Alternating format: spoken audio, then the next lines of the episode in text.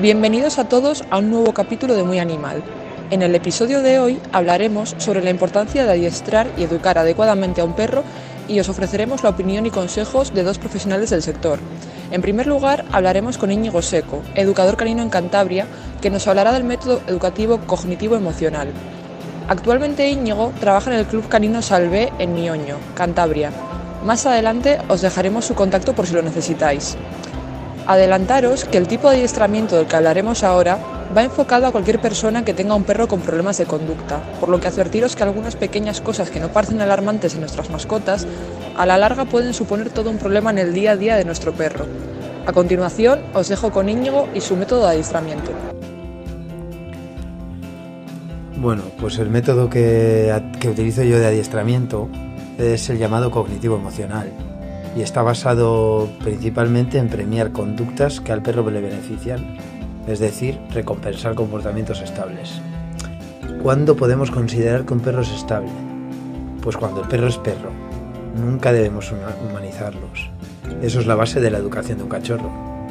Un perro con una buena sociabilización y que esté acostumbrado al entorno que le rodea nunca va a desarrollar conductas problemáticas.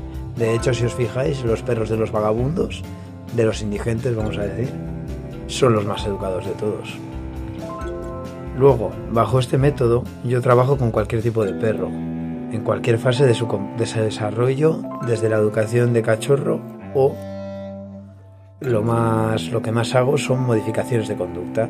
Por ejemplo, perros que ladran a bicis, perros que tienen miedo de gente, perros que tienden a pelearse eh, sin mostrar antes eh, señales de calma frente a otros perros.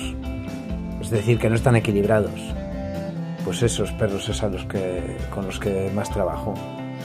Y hay algunos que incluso desarrollan estereotipias, que son comportamientos repetitivos generados por falta de estímulos. Un perro tiene que salir a la calle, estar con perros, jugar, oler, Muchas veces cometemos el error de llevarles con la correa en corto, no les dejamos marcar, en cuanto se gruñe con otro perro le cortamos.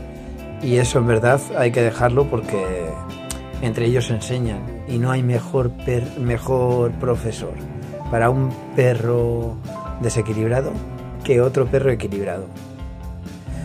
Y, tenemos que, dejar que, que el perro se gestione solo, se autogestione un poquito. Por tanto, deciros pues eso, que mi método de enseñanza va sobre todo enfocado a perros que, que no están correctamente socializados. En la actualidad, cada vez más sectores están incorporando los perros en su trabajo del día a día. Prueba de ello, tenemos perros de rescate y búsqueda, de terapia, detectores de droga y de seguridad.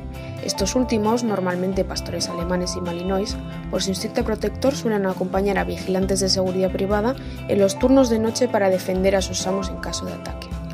Para profundizar en este tema, hemos hablado con un especialista en adiestramiento de defensa y vigilancia.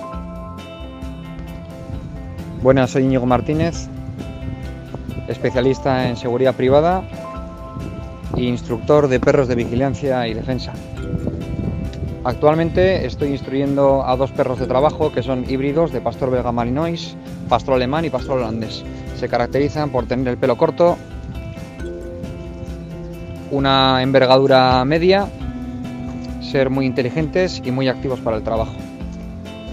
Son perros muy nobles y el adiestramiento básico consiste en, lo mismo que cualquier otro tipo de perro, eh, sentarse, caminar junto a el guía, en este caso, que sería el vigilante de seguridad, trabajar con correa, sin correa, permanecer quieto, atender a la llamada y luego el adiestramiento ya un poco más específico para la vigilancia y defensa, para trabajo en seguridad privada, es el trabajo de la mordida y las patrullas de vigilancia. El trabajo de la mordida eh, se realiza para controlar a un agresor, a un posible agresor, y generalmente se trabaja a el brazo. ¿Por qué se trabaja al brazo? Porque podría sacar el agresor un arma y dañar al perro. Básicamente esas son las características de este tipo de perros. Y también las patrullas de las instalaciones. ¿eh? Y aviso al vigilante de si hay algún intruso en la zona. Esto es todo por hoy Muy Animal. Recordad que para más información sobre adiestramiento canino especializado podéis poneros en contacto con Íñigo Seco Matas a través del teléfono 649120186 o con Íñigo Martínez Gutiérrez llamando al 661990785.